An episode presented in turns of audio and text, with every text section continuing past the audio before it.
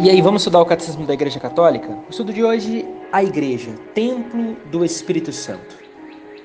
Santo Agostinho vai nos trazer aquilo que nosso espírito, ou seja, a nossa alma, é em relação a nossos membros, assim é o Espírito Santo em relação aos membros de Cristo, ao corpo de Cristo, que é a Igreja.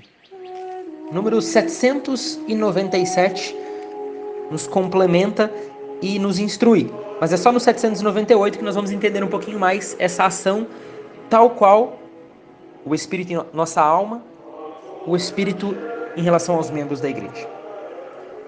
Agora, uma citação de Pio XII. A este Espírito de Cristo, em princípio invisível, deve-se atribuir também a união de todas as partes do corpo, tanto entre si como com sua cabeça, pois ele está todo na cabeça, todo no corpo e todo em cada um de seus membros. Nós podemos agora conferir 2 Coríntios 6, no versículo 16.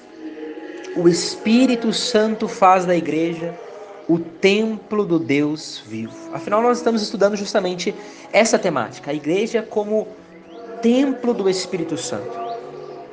Santo Irineu nos traz que, com efeito, a própria igreja foi confiada o dom de Deus.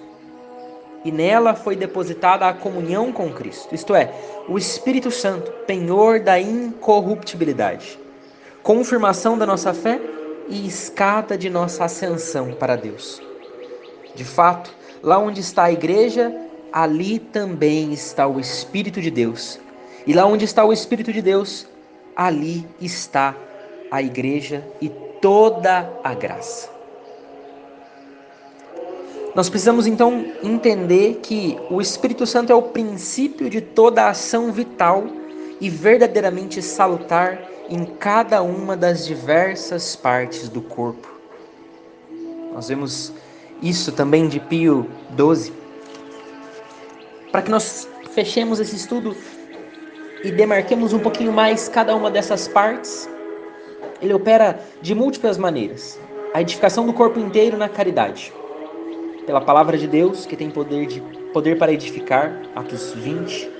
Pelo batismo, por meio da qual forma o corpo de Cristo, nós podemos conferir em 1 Coríntios. Pelos sacramentos que propiciam no crescimento e cura aos membros de Cristo.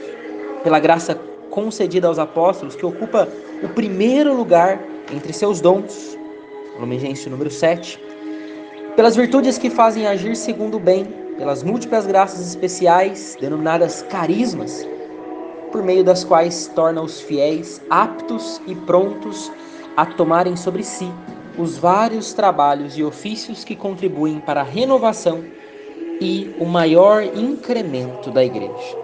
Nós podemos conferir na Lumingência número 12 e, sobretudo, o Catecismo nos próximos trechos vai nos tomar a graça de estudar um pouco mais dos carismas.